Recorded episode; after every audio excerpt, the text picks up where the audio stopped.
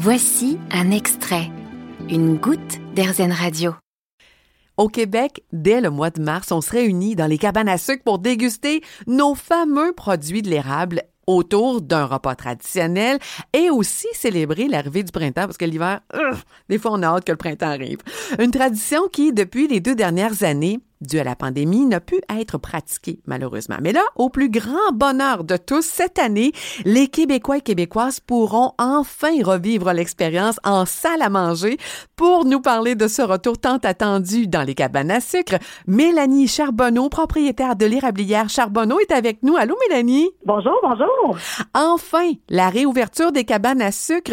Quel bonheur ça doit être pour vous, votre conjoint, de retrouver les gens et de faire votre métier après tout ce temps-là?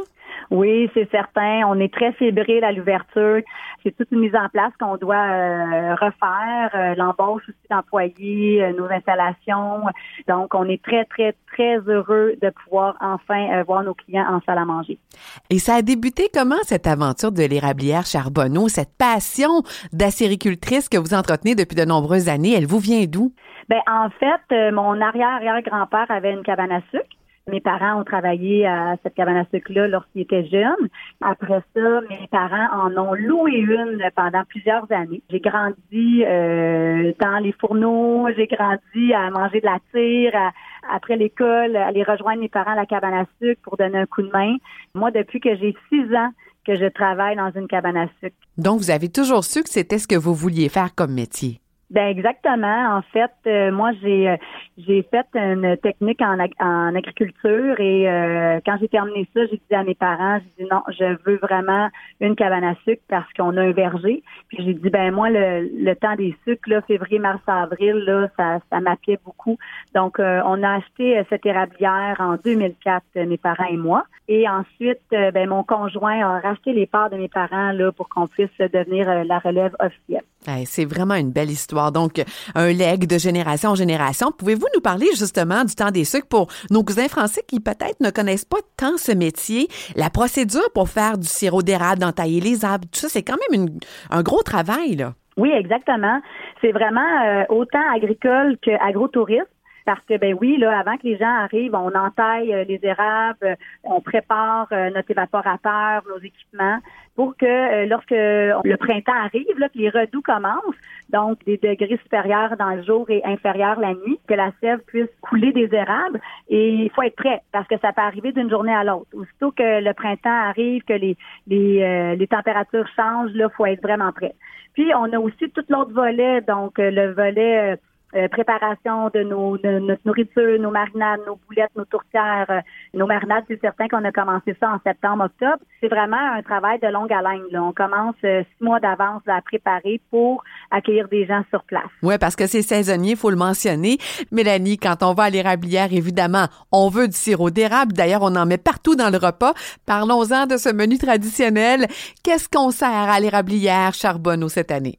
Ben en fait, chez nous, c'est sûr qu'on a ajouté quelques items euh, que l'on voulait, qu'on voulait faire vraiment euh, un peu différent de nos voisins. C'est comme un peu un trois services. Donc, les gens arrivent sur place, puisqu'on a un verger, on donne une petite dégustation de jus de pomme. Ensuite de ça, on a euh, la soupe au pois qui est servie dans une soupière, donc les gens peuvent se servir par eux-mêmes. Pain, beurre, croton, donc c'est une petite tartinade de porc que les gens peuvent mettre sur leur, leur pain. Vous avez, bon, salade de choux, euh, des betteraves, des cornichons, du ketchup maison, donc toutes les marinades que je vous parlais qu'on commence très tôt là, en septembre. Quand ce premier service-là est terminé, on vous apporte le deuxième service. Omelette au four, jambon, saucisse à l'érable, fèves au lard, pommes de terre rissolées, euh, ragoût de boulettes, tourtière maison. Tout est fait ici. Vous avez également euh, des oreilles de Christ, des grillades de l'or aussi tout ça est à volonté à la table. Mais oui, en plus.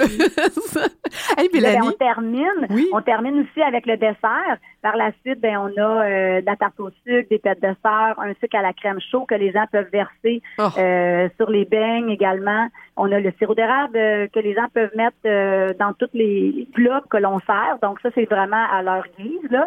Et vous avez également, ben, lorsque les gens terminent, peut-être un petit peu plus tard dans la journée, ils peuvent aller euh, déguster la tire sur neige, qui est un incontournable à la cabane à Vous allez dire, faut se garder de la place pour ça, parce que c'est tellement bon, la tire sur neige. Peut-être expliquer aux Français ce que c'est, parce que c'est le sirop d'érable que vous transformez, si on veut.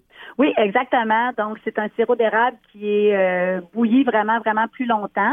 On amène notre sirop dans des grosses, grosses cuves qu'on bouille à plus de 113 degrés, 8 en fait. Là. Ensuite, on peut euh, servir ça sur la neige. Et lorsque ça durcit, ben là, on peut l'enrouler avec notre bâton, puis ça fait comme une sucette au hmm. sirop d'érable 100% pur. Et tandis qu'on est dans les explications, pourriez-vous leur dire ce que c'est que des oreilles de Chris? C'est une partie du cochon qui est un petit peu plus grasse, que l'on fait frire dans l'huile. Et euh, là, ça devient vraiment euh, comme un petit tourbillon, en fait. Euh, c'est salé, mais c'est tellement bon. Oui. c'est vraiment bon. Je peux comparer ça à, des types. Là. Quand, quand on en mange une, là, on, on peut pas s'arrêter. C'est deux, trois et quatre. Et même, il y a des fois des gens qui vont garder le bol d'oreilles de Christ avec le dessert. Donc, euh, une petite oreille de Christ, un petit, euh, un petit peu de coulée à l'érable, puis ça mm. fait un sucré salé. Donc, on en a vu de toutes les couleurs, là, euh, des gens qui font des belles assiettes. Donc, le repas gourmand, mais il y a aussi de belles activités que vous proposez à l'érablière. Oui, oui, exactement. Il y a la balade en tracteur, on a une mini-ferme aussi à l'extérieur que les gens peuvent visiter. Si vous avez des enfants, ben, il y a des gros modules de jeux en bois rond qui sont accessibles. On a un air de foyer également, des sentiers dans la montagne parce qu'on est juste au pied du Mont-Saint-Grégoire. Vous avez également le parc de jeux Arbrasca qui loge sur notre terrain. Donc, les gens peuvent réserver aussi pour aller euh, faire des bertises dans les arbres et ensuite de ça venir manger un repas de cabane à sucre. Et euh, les gens, quand il fait beau, ils peuvent prendre un verre dehors. Euh, même, on a déjà servi des repas à Pâques à l'extérieur lorsque la température était clémente. Donc, c'est vraiment très, très accessible. Puis, on se sent vraiment ailleurs quand on est chez nous. Ouais, c'est chaleureux. Puis, en plus de ça, il y a souvent de la musique traditionnelle qui est jouée. Donc, c'est très festif, là. Exactement. Qu'est-ce qui vous passionne de votre métier, Mélanie Charbonneau, après toutes ces années? Ben en fait, c'est vraiment euh, d'accueillir les gens sur place, euh, de, de, voir que les gens sont heureux, euh, qui décrochent aussi, qui passent des bons moments, que ce soit entre collègues de travail ou en famille ou entre amis. C'est vraiment convivial. Donc, on aime vraiment ça. Ce qu'on aime aussi beaucoup, c'est nos employés, nos employés qui sont là d'année en année travaille aussi fort que nous pour que les gens soient satisfaits après une visite chez nous. On est tous fiers euh, de mettre la main à la pâte. Donc, euh, c'est vraiment une belle ambiance familiale, que ce soit au travail ou euh, pour les clients. Là, je pense que les gens le ressentent beaucoup.